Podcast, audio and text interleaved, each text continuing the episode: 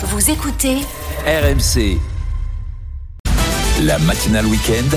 le bonus RMC. Avec Peggy Broche, cette collaboration étonnante. Le pilote de Formule 1 Charles Leclerc et le pianiste Sofiane Pamar.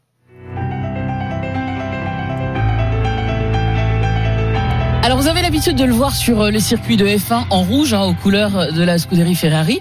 Eh bien, Charles Leclerc a lâché son volant quelques temps pour se mettre devant son piano. En mai dernier, alors certains ont peut-être suivi, il avait déjà sport, euh, sorti quelques titres qu'il avait lui-même composés. Le sportif monégasque de 26 Il est ans parfait homme-là. exactement, est aussi pianiste à ses heures perdues. Alors pour le plaisir avant tout, hein, mais l'histoire commence à devenir sérieuse. Alors pendant l'intersaison là de Formule 1 qui a débuté fin novembre, Charles Leclerc a composé et enregistré quatre titres euh, instrumentaux, vous l'entendez, hein, c'est du piano, avec l'excellent pianiste Sofiane Pamar.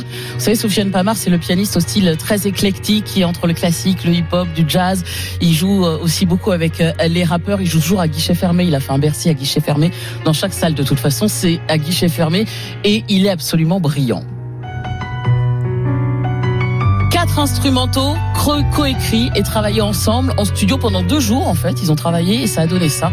Une expérience qui a scellé leur amitié. Les quatre titres sont disponibles sur les plateformes.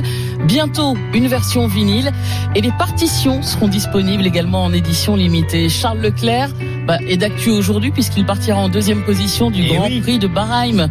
La première course de la saison 2024 de F1 a lieu cet après-midi à partir de 16h.